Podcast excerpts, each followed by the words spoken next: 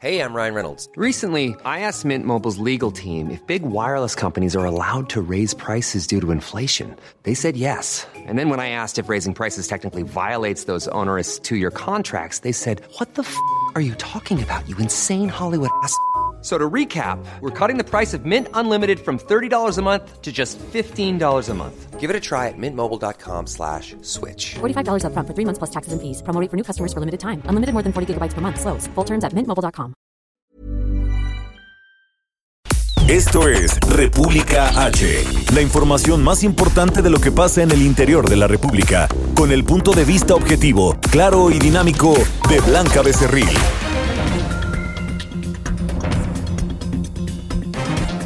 Muy buenas tardes, muy buen lunes, arranque de semana. Hoy es lunes 28 de septiembre de este año 2020. Yo soy Blanca Becerril.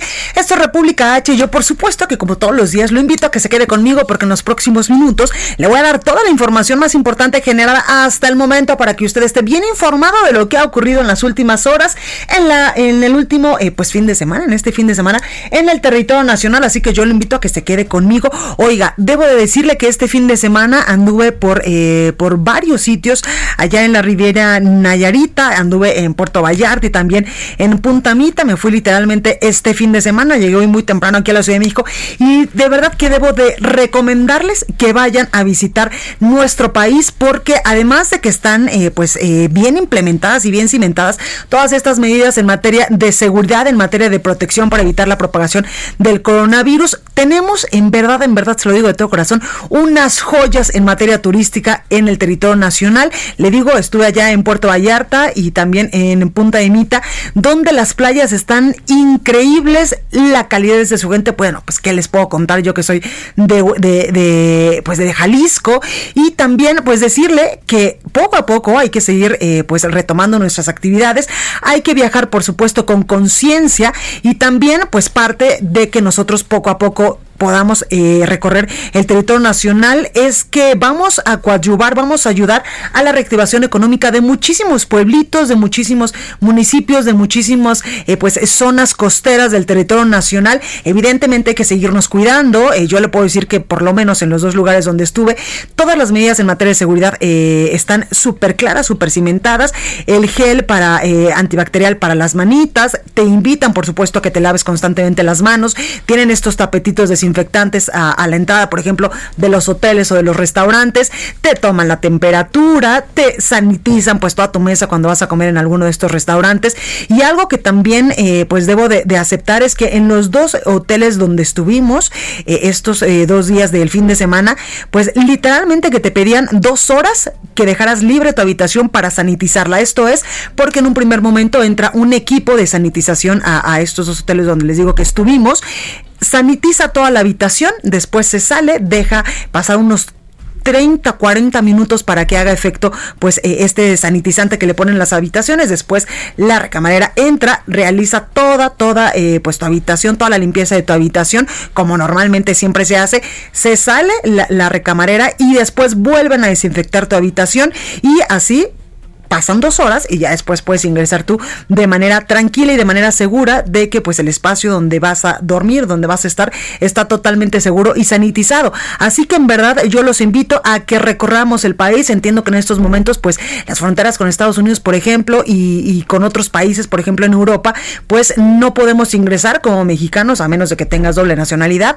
Y eh, pues muchos de nosotros estamos muy acostumbrados pues a ahorrarle todo el año para el fin de semana o el fin de año irnos a otros, a otros eh, países. Sin embargo, pues en estos momentos con la contingencia, con la emergencia sanitaria, pues va a ser muy, muy difícil en verdad que podamos salir del país. Por eso es que yo les recomiendo que hagan una listita más o menos de qué lugares les gustaría conocer en la República Mexicana, que en verdad hay joyas realmente, hay lugares realmente hermosos que son buenos, bonitos y baratos, por supuesto también. Y de esta manera también, por supuesto que vamos a ayudar a la, a la reactivación económica del país, porque también hay que tener en cuenta que uno de los eh, de los sectores más afectados con esta emergencia sanitaria, con el confinamiento sobre todo, pues fue el sector turístico que tiene pues grandes, grandes implicaciones en el Producto Interno Bruto de nuestro país. Y por eso es que yo le digo que poco a poco hay que reactivar la economía de estos lugares, de estas zonas turísticas, con las debidas eh, medidas, por supuesto, pero poco a poco ya hay que empezar a salir. Y yo les recomiendo en verdad que vaya a la Riviera Nayarita, que ande allá por Punta Mite, también por Puerto Vallarta, que en verdad que son dos lugares increíbles. Oiga, también hay información importante, por supuesto, que darle de lo que ha pasado en las últimas horas en territorio nacional, sobre todo en Guanajuato. Se cumplieron ya seis años de la desaparición lamentable de los 43 normalistas de Ayotzinapa. Le tengo información sobre esto y por supuesto de cómo van los niveles del coronavirus en el país, entre muchas otras cosas. Así que yo lo invito a que se quede conmigo porque en los próximos minutos pues le voy a dar toda, toda la información más importante generada hasta el momento. Oiga, sin más, vamos a un resumen de noticias, pero antes recuerde que nos puede seguir en un montón de estaciones ya a lo largo y ancho de la República Mexicana. Aquí en la Ciudad de México nos escuchamos por el 98.5 de FM, en Hermosillo, Sonora 93.1, también en Nayarit 96.1, en Colima 104.5, eh, también en Monterrey 90.1, en Guadalajara, Jalisco 100.3, en toda la laguna por el 104.3, en Ciudad del Carmen, allá en Campeche por el 101.3, en Tampico, Tamaulipas 92.5, también nos escuchamos en otro sitio paradisiaco de playas mexicanas, en Acapulco, por supuesto, en Acapulco Guerrero por el 92.1, en Villahermosa, Tabasco 106 en el Valle de México 540 de AM, además en Tijuana, Baja California por el 1700 y del otro lado de la frontera en Bronzeville y en McAllen también nos escuchamos y acuérdense que a partir de la, de la semana pasada ya nos escuchamos también en varios municipios de Chiapas. Así que sin más, vamos a un resumen de noticias y comenzamos con toda la información. En resumen. Luego de que Campeche se convirtió en el primer estado en pasar al color verde del semáforo de riesgo epidemiológico, el secretario de Educación Pública, Esteban Moctezuma, presentó el protocolo de regreso a clases presenciales. Escucha. Todos los niños irían alternadamente lunes o miércoles, martes o jueves. Y el viernes, las maestras y los maestros habrán reconocido qué alumnas o alumnos eh, tienen el mayor rezago. La Secretaría de Salud informó que en México ya hay 730.317 casos confirmados de coronavirus y 76.430 decesos. A nivel internacional, la Universidad Johns Hopkins de los Estados Unidos reporta que hoy en todo el mundo hay 33.156.000 casos y 998.000 muertes. Este fin de semana, integrantes de agrupaciones feministas realizaron manifestaciones aquí en la capital del país y en el Estado de México para exigir la despenalización del aborto. La Secretaría de Gobierno de la Ciudad de México informó que un grupo de manifestantes agredieron a policías y vandalizaron las calles del centro histórico, por lo que se actuará de acuerdo a la ley. En conferencia de prensa, la jefa de gobierno de la Ciudad de México, Claudia Sheinbaum, señaló que una funcionaria de una empresa involucrada en la venta de facturas falsas fue identificada como financiadora del movimiento de mujeres que mantienen tomada la sede de la Comisión Nacional de Derechos Humanos. Y desde Palacio Nacional, el presidente López Obrador aseguró que ya no hay funcionarios protegidos ante la investigación del caso Ayotzinapa, sin embargo, tampoco van a caer en linchamientos políticos. No hay eh, impunidad para nadie. Desde luego, siempre y cuando se demuestre que son responsables, porque no vamos a hacer juicios sumarios, ni va a haber linchamientos políticos. La nota del día.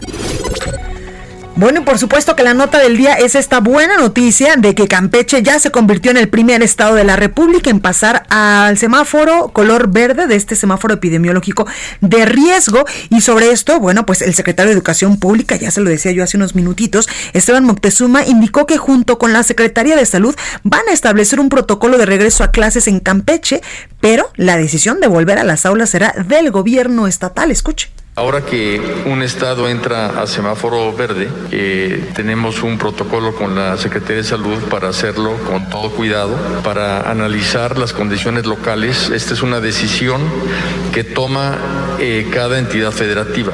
La Secretaría de Salud levanta, por decirlo de alguna manera, eh, las restricciones sanitarias, pero cada entidad federativa toma la decisión de en qué momento y cómo regresar a clases. El funcionario explicó que el regreso a clases presenciales va a incluir acciones preventivas, como por ejemplo la instalación de filtros sanitarios, limpieza profunda de los planteles y también el uso obligatorio de estos cubreboca, de estas mascarillas entrar en la mitad del salón un lunes y la otra mitad un martes. Los que fueron el lunes van a trabajar en su casa el martes y van a regresar a la escuela el miércoles, mientras trabajan en su casa los que fueron el martes y el jueves van los que fueron el martes. Entonces todos los niños irían alternadamente lunes o miércoles, martes o jueves. Y el viernes es un día en que las maestras y los maestros habrán reconocido qué alumnas o alumnos eh, tienen el mayor rezago sin embargo, el gobernador de Campeche, Carlos Miguel Aizara eh, González, afirmó que no van a haber ocurrencias ni experimentos tampoco en su estado, por lo que aún pues no van a retomar las clases presenciales pese a que como le digo, pues Campeche es el primer estado de la República Mexicana en estar ya en semáforo color verde de este semáforo de riesgo epidemiológico. Por su parte, el subsecretario de Prevención y Promoción de la Salud, Hugo López Gatel, recomendó a Campeche actuar con prudencia y esperar para volver a las aulas considero que es más prudente esperar, en el sentido de que quisiéramos ya reactivar las distintas movimientos que existen en la sociedad, las distintas ocupaciones. Desde luego quisiéramos que los escolares, eh, hombres y mujeres, pero particularmente los eh, jóvenes escolares, los del nivel básico, regresaran a las escuelas, pero hay que ponderar el riesgo que eso puede implicar contra el beneficio bueno, pues ahí está, ahí está la información de lo que han dicho las autoridades en materia de salud. También el gobernador de Campeche con esta transición al semáforo verde allá en, en Campeche. Bueno, pues vámonos ahora hasta Durango, porque a partir de hoy Durango está en semáforo amarillo. Sin embargo, la Secretaría de Salud del Estado señala que no hay una verdadera coincidencia de seguir los protocolos conciencia, perdóname, de conciencia por la población de seguir los protocolos de prevención de contagio. Ignacio Mendívil nos tiene toda la información. Ignacio, ¿cómo estás?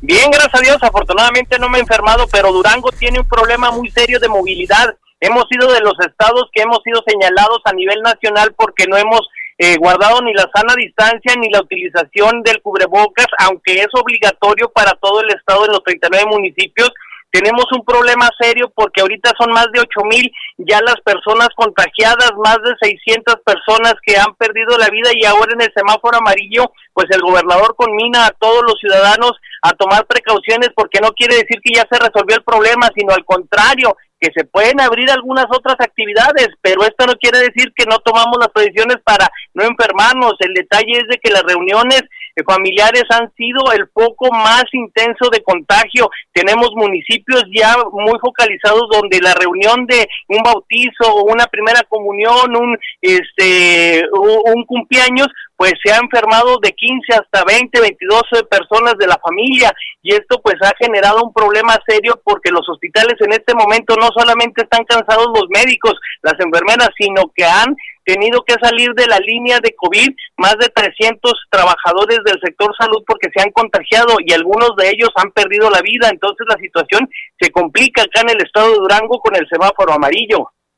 Totalmente, totalmente, Ignacio. Y como yo siempre lo he dicho, no hay que bajar la guardia y menos en estos momentos, porque si algo hemos hecho bien durante estos seis meses es eh, pues el resultado de que ni tú ni yo, por ejemplo, y algunas eh, personas de la producción no nos hemos eh, infectado, no hemos contraído el coronavirus, así que hay que seguirnos cuidando, sobre todo para pues estar sanitos y salvos.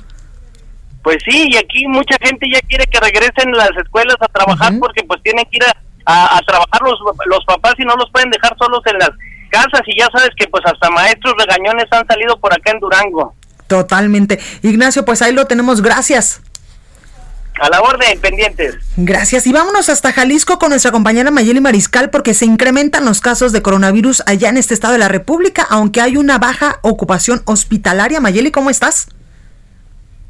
Hola, ¿qué tal Blanca? Muy buen día, buen día a todo el auditorio. Así es, en su eh, reporte justamente semanal que realiza el mandatario estatal Enrique Alfaro Ramírez, comenta que si bien ha disminuido justamente la ocupación hospitalaria, los casos todavía de COVID continúan eh, elevándose. Así es que pide también a la población que no se confíen y sobre todo, pues mantener la alerta también para poder... Eh, eh, continuar con la reactivación económica tal y como se ha venido haciendo. Los comercios prácticamente ya comienzan también eh, pues a abrir sus puertas y en estos momentos recordar que también eh, se está realizando una encuesta justamente con padres de familia para ver la pertinencia de regresar a las aulas. Sabemos que sería un regreso a las aulas de manera escalonada, con lo cual pues también los padres de familia están participando y eh, comentar que pues justamente este botón de emergencia una semana más no se aplica gracias a estos a estas estadísticas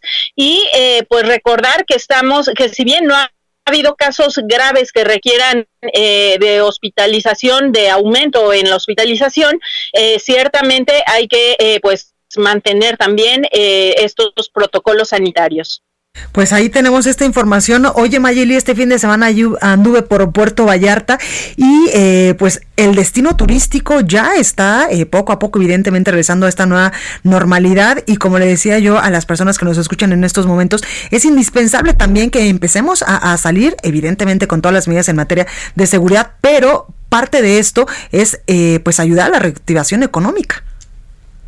Así es, y justamente en Puerto Vallarta es uno de los destinos o de, los municipios en donde los bares y restaurantes comenzaron a operar. Abrieron eh, justamente un poco antes que incluso en la zona metropolitana, con un aforo menor eh, al permitido o al que habitualmente eh, tenían, pero sí, ciertamente hay que mantener estos protocolos.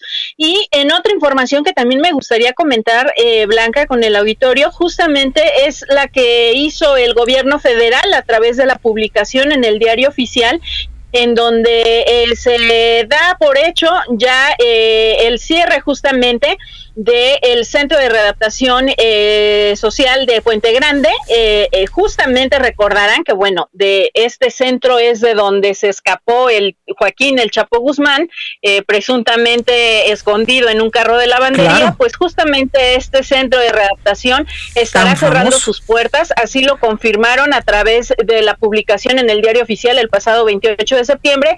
Hay 400 internos que serán eh, pues eh, acomodados justamente en otros centros reubicados, así es en otros centros a lo largo del país. Así es que pues es información también relevante. Totalmente. Y qué emblemático ese centro penitenciario, eh, Mayeli, donde ni más ni menos que se escapó uno de los hombres más buscados a nivel internacional, el Chapo Guzmán. Así es, y comentar también, Blanca, que bueno, parte de los eh, de los internos que se encuentran ahí son ex líder también de cárteles criminales que operan en distintas zonas del país, como los Zetas, los Zodiacos y el cártel Jalisco Nueva Generación. Pues ahí tenemos muy completa tu información, como siempre, Mayeli, muchas gracias. Hasta luego, excelente día. Gracias, cuídate mucho. Bueno, y ya que hablamos de reactivación económica y estos asuntos, eh, incumplen restaurantes allá en Nuevo León con aforo por clásico regio. Y es que no todos los restaurantes de la ciudad eh, pues cumplieron con las restricciones de la Secretaría de Salud Estatal y algunos de ellos lucieron con un aforo mayor al 50% durante el clásico regio.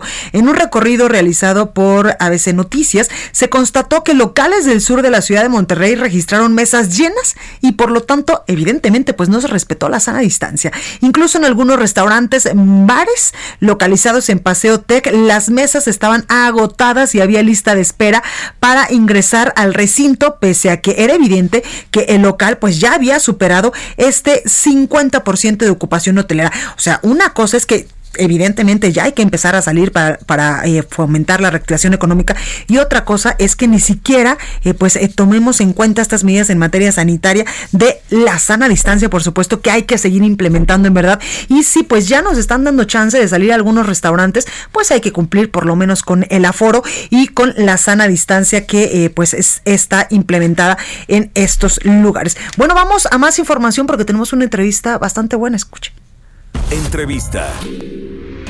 Da muchísimo gusto saludar a José Luis González Pinzón, él es secretario de Salud de Campeche. Secretario, buenas tardes, ¿cómo está? Hola, buenas tardes, Blanca. Buenas tardes. Muy bien, muchas gracias. Gracias, secretario. Oiga, pues antes que otra cosa, ¿cómo le hicieron para ya pasar a semáforo verde, que es el primer estado en la República Mexicana que ya está eh, en este color de semáforo epidemiológico en el país? Pues yo creo, la vez anterior lo platicábamos, ¿no? Estamos haciendo un trabajo serio, responsable, coordinado, federación, estado, municipios, pero hay dos componentes fundamentales. Primero, la respuesta de la población, la respuesta de todos los campechanos, que, que ha sido muy buena en todas las medidas que hemos implementado en el Estado, y la otra pues es un gobierno responsable en la implementación de estas medidas, ¿no? Cuando pueblo y gobierno se unen en una misma causa que en este momento es el enemigo a vencer que es el coronavirus, claro. yo creo que estos son los resultados. tenemos que trabajar mucho, es una situación muy seria, muy responsable y pues bueno, tenemos que cuidar el color, como lo hemos cuidado en todas las etapas epidemiológicas, trabajando día a día con la población. Ahorita la tarea es un trabajo intenso comunitario, acercarnos mucho más a la población, porque lo que siempre decimos, no confundamos que el bajo riesgo no significa nulo riesgo, ¿no? La epidemia no ha desaparecido, sigue circulando el virus, pero pues bueno, tendremos que trabajar mucho en trabajo de campo. Ahorita es la tarea de la acción comunitaria. Claro, el eh, secretario, usted decía algo muy importante, cuando sociedad y gobierno se unen para una emergencia sanitaria, para hacerle frente a una emergencia sanitaria, pues estos son los resultados que eh, pues a ustedes les han sido eh, muy favorables. Secretario, también quiero preguntarle qué contempla que en estos momentos Campeche ya esté en semáforo color verde, qué sí se puede hacer, qué todavía pues hay que tener cautela. Ok. Bueno, mira, nosotros hemos sido muy, muy cautelosos en cada una de las etapas. Digo, eh, el semáforo epidemiológico coincidimos completamente que es un referente. Para nosotros primero está la salud de los campechanos. Entonces hacemos un análisis muy, muy responsable. Déjame decirte que al día de hoy todavía seguimos contemplando y controlando porcentajes en aforos, porcentajes en, en, apertura de establecimientos, privilegiando siempre la sana distancia, privilegiando siempre el uso del cubrebocas, el alcohol gel, el lavado de manos, porque esto es fundamental en esta medida. ¿no? Entonces, nosotros seguimos controlando, no tenemos ninguna actividad al 100% que no sea esencial, las estamos controlando paulatinamente y te voy a poner un ejemplo, ¿no? Los gimnasios los teníamos en un 35%, los vamos a aperturar en un 15%, estamos de nueva cuenta en un proceso de adaptación en un proceso de adaptación para salir a los espacios públicos, lo cual no se logra de un día para otro. Cada una de las etapas epidemiológicas nos ha llevado semanas. Entonces, bajo ese objetivo, nosotros nos trazaremos también eh, estas acciones para las próximas semanas. No es de un día a otro, entonces seguiremos trabajando con la población, seguiremos controlando los aforos, todavía tenemos suspendidos los espacios espacios y eventos masivos. Tenemos suspendidos algunos giros como es el de centros nocturnos y otras actividades no esenciales para poder cuidar a la población campechana. Totalmente. Secretario, y la educación pública ya eh, de manera presencial, escuchábamos hace unos momentitos al secretario de Educación Pública, Esteban Moctezuma, que incluso pues ya decía que va, eh, eh, pues que ya había presentado este protocolo de regreso a clases presenciales. ¿Usted cómo ve? también pues escuchábamos el audio del gobernador donde decía, sí, pero nosotros no nos vamos a arriesgar poco a poquito, que si en estos momentos el semáforo ya está en verde, pero todavía hay que tener pues cierta ciertas medidas porque, como usted bien lo ha dicho, la emergencia no ha concluido.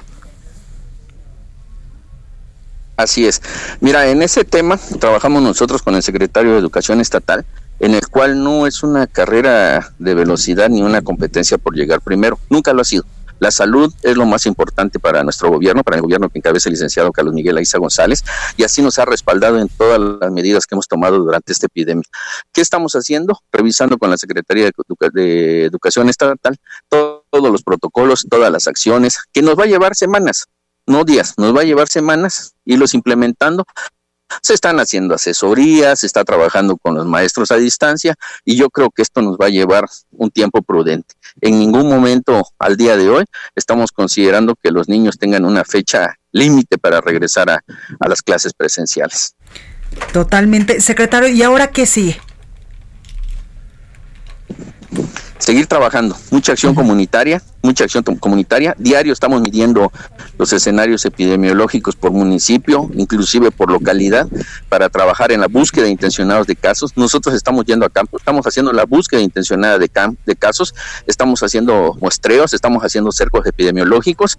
En su momento eran los hospitales, ahora es acción comunitaria. Atención primaria a la salud, lo cual lo hemos venido haciendo desde el semáforo amarillo y que lo continuaremos haciendo como una rutina, que se haga costumbre. Nosotros en Campeche decimos que se haga costumbre, que se haga costumbre la vigilancia epidemiológica, que se haga costumbre la sana distancia, que se haga costumbre todas las prácticas que nos ayuden a evitar un contagio. Totalmente, pues ahí lo tenemos, eh, secretario de Salud de Campeche, José Luis González Pinzón. Muchísimas gracias por esta comunicación y en verdad que eh, pues mis felicitaciones porque ustedes son el primer estado de la República que ya está en semáforo color amarillo y como usted nos decía, pues es un trabajo conjunto. Gracias, secretario. No, al contrario, gracias a ustedes y es una responsabilidad que estamos asumiendo mucho, muy serio. Estamos nosotros muy ocupados en el cuidado de la salud de los campechanos. Eso es lo más importante. Totalmente. Y que se haga costumbre, secretario. Gracias. Que se haga costumbre. Gracias. Gracias. Bueno, pues eh, vamos al sacapuntas de este lunes con nuestro compañero Ángel Gutiérrez. Yo soy Blanca Becerril, estoy República H. No se vaya, que yo vuelvo con más. Sacapuntas.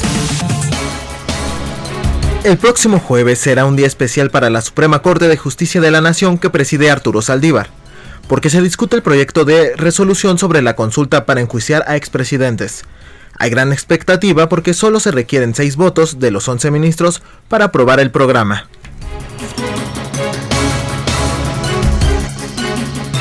Continúa escuchando a Blanca Becerril con la información más importante de la República en República H. Regresamos. Estamos de regreso con la información más importante de la República en República H, con Blanca Becerril, transmitiendo en Heraldo Radio, en resumen. Este domingo el Instituto Estatal Electoral de Hidalgo realizó el primer simulacro del programa de resultados electorales preliminares previo a los comicios del próximo 18 de octubre. El Instituto Nacional Electoral informó que ya cuenta con el 99.5% de los ciudadanos necesarios para conformar las mesas de directivas de casillas y para aplicar los protocolos sanitarios en las próximas elecciones de Hidalgo y Coahuila. El gobernador de Nayarit, Antonio Echevarría, celebró que el gobierno federal haya decidido intervenir para liberar las casetas del Estado que estaban tomadas por manifestantes ya que habían grupos criminales involucrados. El gobernador de Querétaro, Francisco Domínguez, rindió su quinto informe de gobierno ante el Congreso del Estado en el que destacó los trabajos para atender la emergencia sanitaria del coronavirus. En Baja California, este fin de semana, por lo menos siete activistas fueron detenidos tras realizar una protesta por el caso Ayotzinapa. Se les acusa de daños en propiedad ajena. Y autoridades de Coahuila hallaron el cuerpo de Alondra Gallegos, una joven de 20 años que fue reportada como desaparecida la semana pasada recorrido por el país. Bueno, y vámonos hasta Colima con nuestra compañera Marta de la Torre, porque la Fiscalía General de la República obtuvo la vinculación a proceso contra el presunto implicado en homicidio de un juez federal allá en Colima. ¿Usted se acuerda de esta nota? Bueno, pues Marta de la Torre nos tiene más información. Marta, adelante. Así es, que tal Blanca? Buenas tardes también el auditorio. Pues como bien lo mencionas, es parte del seguimiento que la Fiscalía General de la República está realizando en esta investigación que asumió desde un desde el primer momento sobre el asesinato ocurrido el pasado 16 de junio del el juez Uriel Villegas y su esposa Verónica Barajas cometido en la capital de Colima, ahí en la eh, pues en la colonia Real Vistahermosa. El día de ayer, la Fiscalía General de la República informó a través de un comunicado que ya se obtuvo el auto de vinculación a proceso en contra de David L. Él está, eh, pues, implicado por su probable participación en el homicidio del juez y de su esposa y estaría siendo vinculado por los delitos de delincuencia organizada contra la salud y posesión de cartuchos. Hay que recordar que el pasado 25 de junio de este año se recibió la pues, atracción de esta delegación y la disposición de los elementos de la Policía Federal Ministerial de este sujeto que fue detenido en uno de los operativos que se realizó aquí en Colima en un taller mecánico. En el operativo realizado en la colonia Los Viveros de Colima se encontró que este sujeto eh, o más bien en este taller estaría una de las camionetas que coincide con las características del vehículo en el que en el que huyeron los presuntos eh, asesinos del juez y de su esposa. Esta persona fue detenida en este taller y se le aseguró cartuchos de distintos calibres, colohidrato de metafetaminas, dinero en efectivo y un teléfono móvil. Aclarar que, bueno, eh, él no es de los eh, presuntos señalados de haber cometido el asesinato, pero sí por su participación, por haber ayudado a los presuntos asesinos y por esta razón es que ya eh, fue vinculado a proceso. Por este mismo motivo, pues va a continuar en prisión. Él ya se encontraba en el centro, centro de redactación federal social del altiplano y va a continuar ahí en el altiplano durante tres meses más en lo que se complementa esta investigación que está en su contra.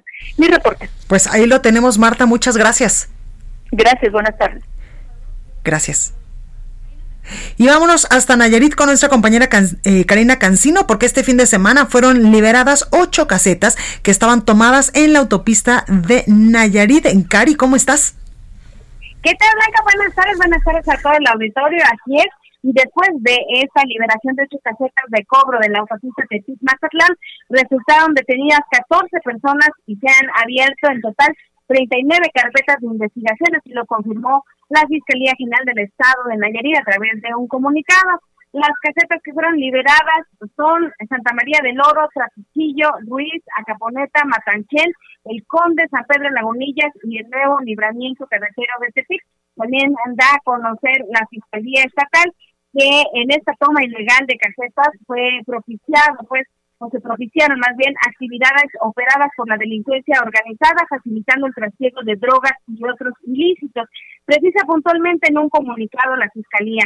Es de mencionar que el uso ilegal de una concesión federal se estima representó en el haber ilícito de 2.800 millones de pesos aproximadamente, por lo que la actividad estaba ya operada por la delincuencia organizada, ya que además se facilitaron otros delitos como el trasiego de droga, así como el robo a transportistas, afirmó la Fiscalía, y se señala pues que desde marzo de 2018 en la fecha, en cuanto estuvieron tomadas estas casetas, se han registrado alrededor de 90 accidentes y de ellos 30 resultaron con homicidios, además de que hubo cuantiosos daños materiales y al menos 100 lesionados. También dio a conocer la Fiscalía que este operativo se llevó a cabo el domingo por la madrugada entre elementos de la Fiscalía, la Guardia Nacional, la Secretaría de Marina, la Secretaría de Defensa Nacional y la Policía Estatal. Esta es la información desde Tepic. Muchísimas gracias, Cari.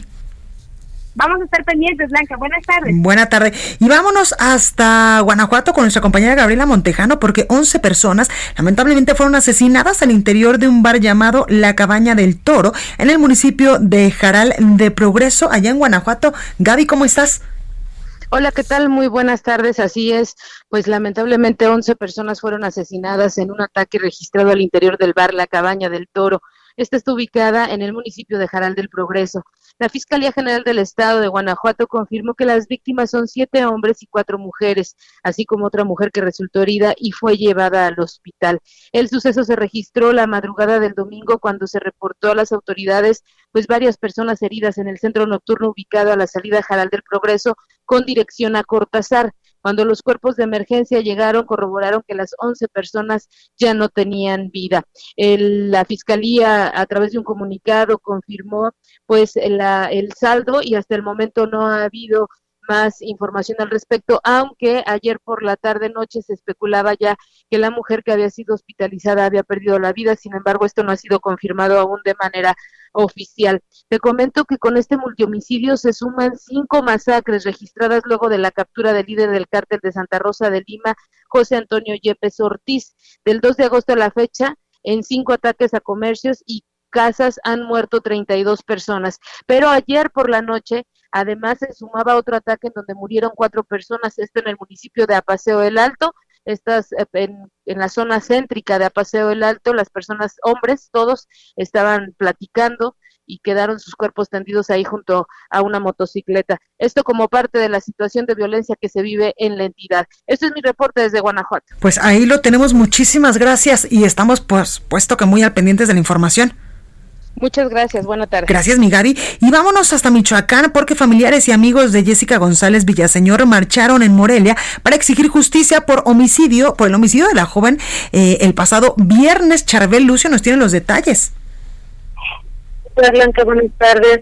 El sábado pasado, luego de que se confirmara la localización de Jessica González sin vida en una zona boscosa de la ciudad de Morelia, colectivos feministas y ciudadanos eh, se unieron en una marcha que culminó con la quema de la puerta del Palacio de Gobierno y con destrozos y pintas en diversos edificios del centro histórico de Morelia.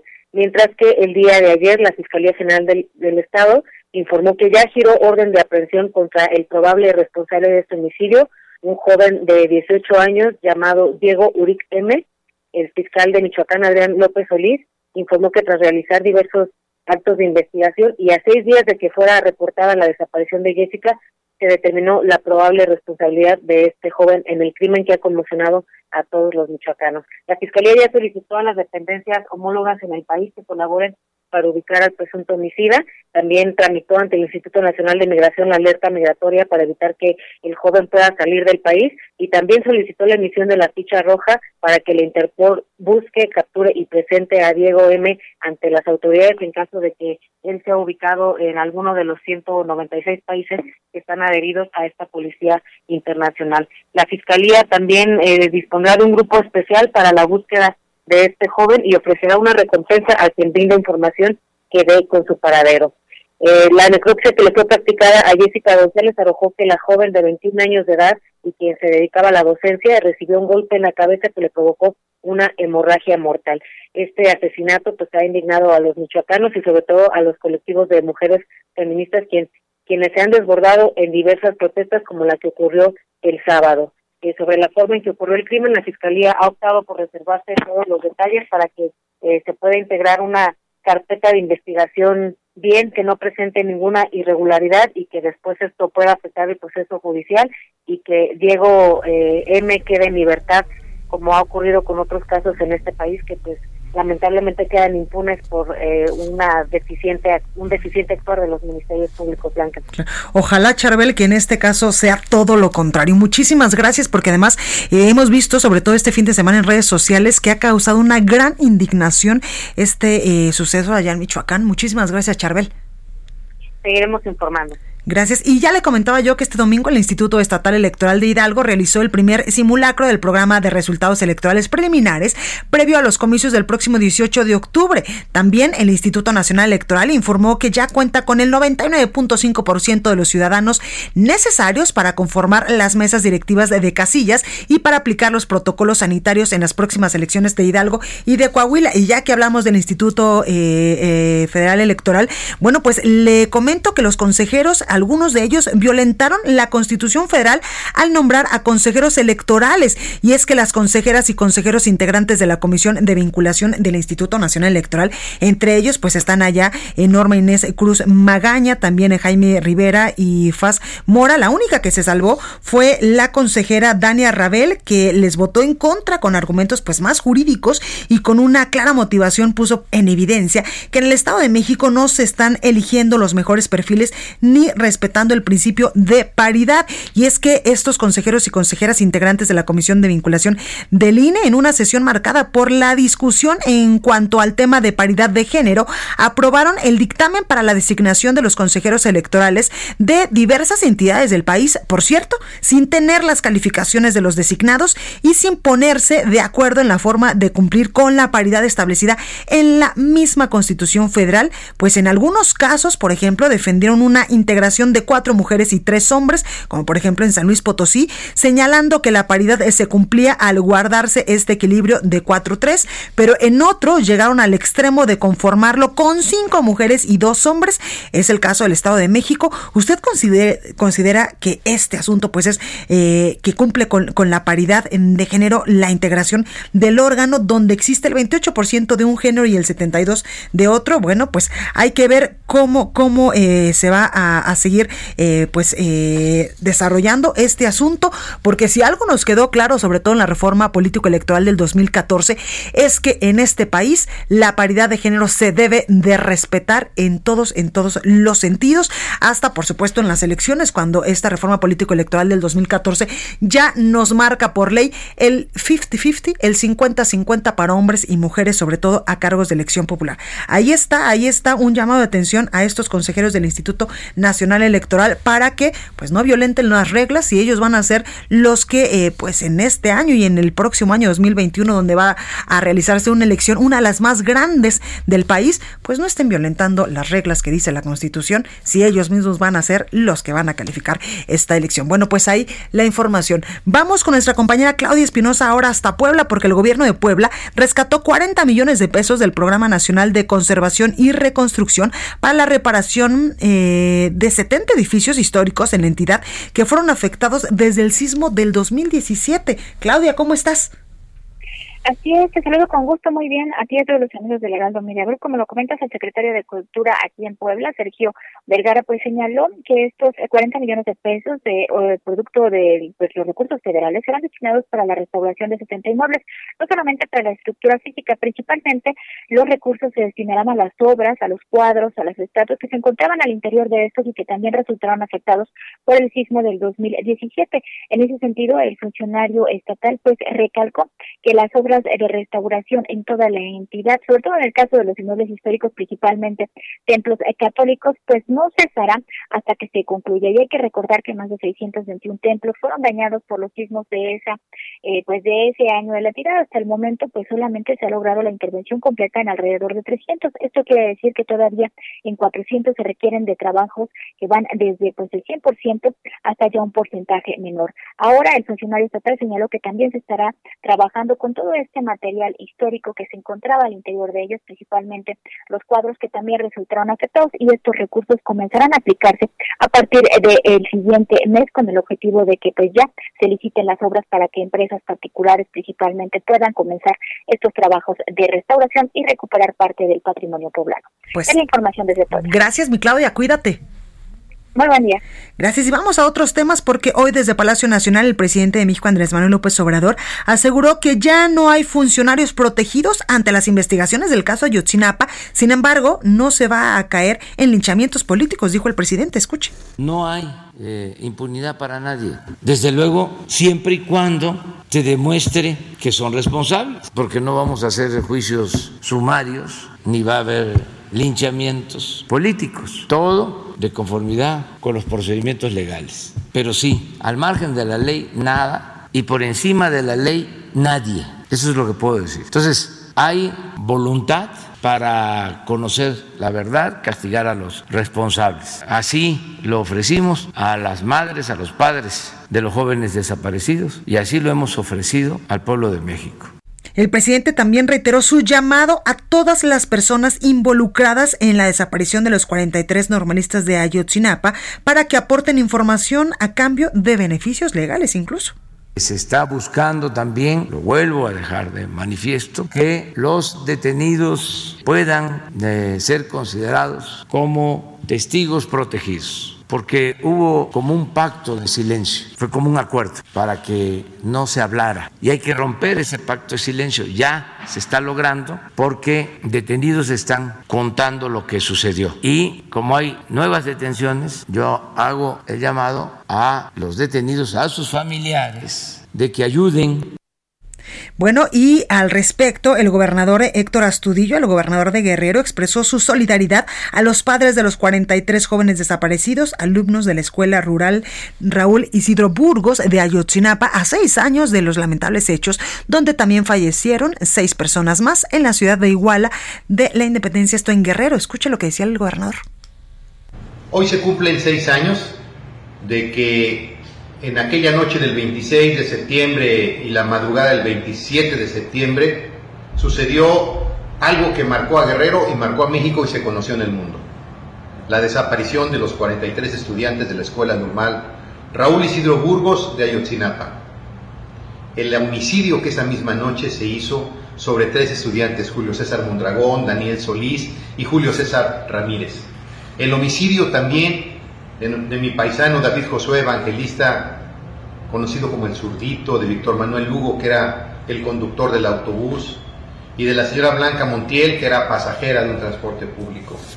Todo esto, por supuesto, es un asunto que sigue pendiente, saber qué sucedió y dónde están los 43 desaparecidos. Bueno, pues ahí las palabras del gobernador Héctor Astudillo de Guerrero. Y la verdad histórica colapsó, así lo asegura el subsecretario de Derechos Humanos Alejandro Encinas. Dice que la determinación de que sí hubo intervención del ejército y de la Policía Federal y la ubicación de restos de al menos un estudiante fuera del basurero de Cocula, este famoso basurero, permite asegurar que la verdad histórica construida por la anterior administración sobre la desaparición de los 43 normalistas de Ayotzinapa ha colapsado, así lo aseguró Alejandro. Afirmó que con la judicialización de soldados, de policías ministeriales, de ministerios públicos federales y de integrantes del cártel Guerreros Unidos, se comenzó a romper el pacto de silencio, tal como nos lo decía ya hace unos minutitos el eh, presidente Andrés Manuel López Obrador, que había impedido avanzar en el esclarecimiento de los hechos ocurridos allá en Iguala Guerrero hace exactamente seis años. Identificar los restos de Cristian Rodríguez eh, Telumbre, por ejemplo, en la barranca de la carnicería, derrumbó la versión de que todos los estudiantes estaban reunidos al momento de ser desaparecidos, de acuerdo con la primera versión de los hechos asesinados y quemados en un solo lugar. ¿Usted se acuerda de la famosa verdad histórica del el ex, eh, el ex fiscal, ex procurador general de la República, Murillo Karam, cuando incluso en una conferencia de prensa donde yo tuve la oportunidad de estar presente como reportera decía, ya me cansé? No, pues cómo se va a cansar, señor, si a seis años no sabemos exactamente eh, pues la verdad histórica de qué fue realmente lo que pasó con la desaparición de los 43 normalistas de Ayotzinapa. Por supuesto que hemos eh, nosotros eh, buscado a los padres de los alumnos que lamentablemente hace seis años pues desaparecieron allá en, en Guerrero. Y tengo en la línea telefónica y me da muchísimo gusto saludar a Vidulfo Rosales a, Felipe de la Cruz, a Felipe de la Cruz, él es por supuesto familiar de uno de los estudiantes desaparecidos allá en Ayotzinapa. Felipe, ¿cómo está? ¿Qué tal? Buenas tardes. Muy buenas tardes, eh, don Felipe. Oiga, cuénteme, eh, pues a seis años de la desaparición de los normalistas allá en Ayotzinapa, ¿cómo se sienten en estos momentos? Ya escuchamos al presidente Andrés Manuel López Obrador y también al subsecretario de Derechos Humanos, Alejandro Encinas, decir que la verdad histórica literalmente colapsó. Sí, definitivamente han transcurrido seis años, es cierto, muy difíciles para todos nosotros, pero bueno, hoy con la voluntad del presidente de la República en específico, junto con el licenciado Alejandro Encinas, pues vamos avanzando poquito a poco. Sabemos que no es suficiente porque para nosotros pues aún nos siguen faltando 43, pero al menos se está haciendo un trabajo que durante cuatro años y meses en el gobierno de Peña Nieto pues fue puro engaño, pura mentira. Entonces, es alentador el escuchar el compromiso del presidente con nosotros. Claro, claro. Oiga, y también eh, pues tenemos información de que este domingo fue vinculado a proceso Víctor Manuel Colmenares, primer policía federal sometido a juicio por su presunta responsabilidad también en la desaparición de estos muchachos. Sí, pues nosotros siempre lo denunciamos al ejército militar, al ejército mexicano, a la policía federal, estatal, todos los cuerpos policíacos en ese momento participaron en el ataque a los jóvenes. Y pues en el periodo de Peña Nieto siempre el encubrimiento, la defensa a sus elementos. Osorio Chong nos decía que iba a actuar porque, bueno, un elemento no es toda la corporación, pero jamás dimos respuesta. Y hoy con el compromiso del presidente y el convenio que hicieron con el presidente de la Suprema Corte de Justicia y el fiscal general, vemos que empieza a haber resultados y eso le decía para nosotros alentador porque sabemos que pronto tendremos noticias del paradero de nuestros jóvenes. Claro. Oiga, eh, Felipe, en la última reunión que tuvieron con autoridades federales, incluso con el presidente Andrés Manuel López Obrador, ¿en qué quedaron? ¿Cómo se sintieron ustedes? Pues mire, para nosotros, le decía, fue algo pues inédito en nuestro país y para nosotros que hoy el mismo presidente anuncie una orden de aprehensión en contra de uno de los militares que estaba o era el responsable del 27 batallón entonces, el ejército era intocable por historia en México y hoy vemos que la impunidad pues va perdiendo fuerza en, ese país y eso pues nos da la señal de que pronto, pronto tendremos noticias.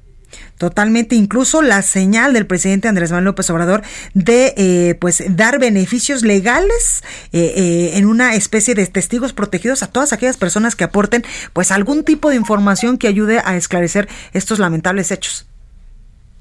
Sí, le decía desde que estaba en campaña se comprometió con los padres y las madres familias de que íbamos a llegar a la verdad. En cuanto toma posesión, se compromete a hacer un decreto donde todas las instituciones tenían que abrir las puertas, aportar la información que tuvieran y eso eh, sigue ayudando porque hoy el ejército, la Sedena ha entregado la información, las evidencias, lo mismo la Marina, todas las instituciones que participaron hoy están aportando información a, pues a la comisión presidencial. Claro. Felipe, por último, preguntarle, ¿continúan con esta fe que en verdad es admirable de, todas, eh, pues de todos los padres de los desaparecidos allá en Ayotzinapa, de que se llegue a la verdad, pero a la verdad histórica real de lo que sucedió? Bueno, yo te voy a decir lo que dijo el presidente y es una palabra que para nosotros nos convence, la verdad verdadera, no una verdad histórica que jamás existió, sino algo que se va a comprobar científicamente. Totalmente, pues ahí lo tenemos. Felipe de la Cruz, vocero de los padres eh, de los 43 normalistas de Ayotzinapa desaparecidos hace ya seis años en Iguala Guerrero. Muchísimas gracias por esta comunicación y mucha suerte por todo lo que viene. Gracias a ustedes por el espacio y ahí seguimos para servirles. Gracias, gracias, don Felipe. Bueno, pues ahí está esta información. Oiga, y antes de irnos hay información también buena y es que México, representado por el estudiante Tomás Cantú, ganó la medalla de oro en la 61 Olimpiada Internacional de Matemáticas organizada este año por Rusia. La pandemia de COVID-19, por supuesto que frenó lamentablemente su viaje a San Petersburgo, pero en un centro de pruebas instalado allá en Cuernavaca, Morelos, seis estudiantes mexicanos resolvieron los problemas de manera simultánea con participantes de 113 países. por supuesto, por supuesto que este es un orgullo nacional que estos muchachos, estos estudiantes pongan el nombre de eh, México en alto. Bueno, hasta aquí este programa. Yo soy Blanca Becerril. Esto es República H. Yo les espero el día de mañana en punto de las 12 y a partir del primero de octubre en punto de las 9 de la noche. Cuídese mucho, por favor, y que esté muy bien.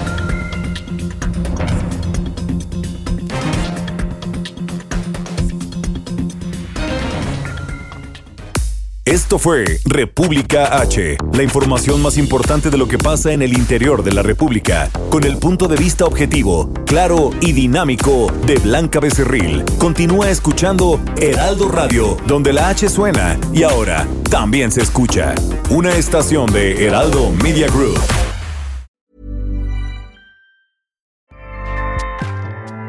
ACAST powers the world's best podcasts. Here's a show that we recommend.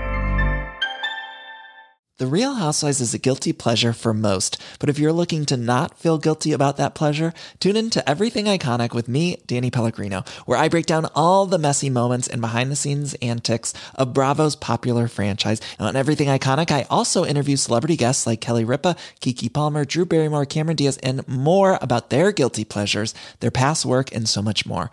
So if you're pop culture obsessed and find yourself watching way too much reality TV like me, tune in to Everything Iconic with Danny Pellegrino wherever you listen to podcasts. ACAST helps creators launch, grow, and monetize their podcasts everywhere.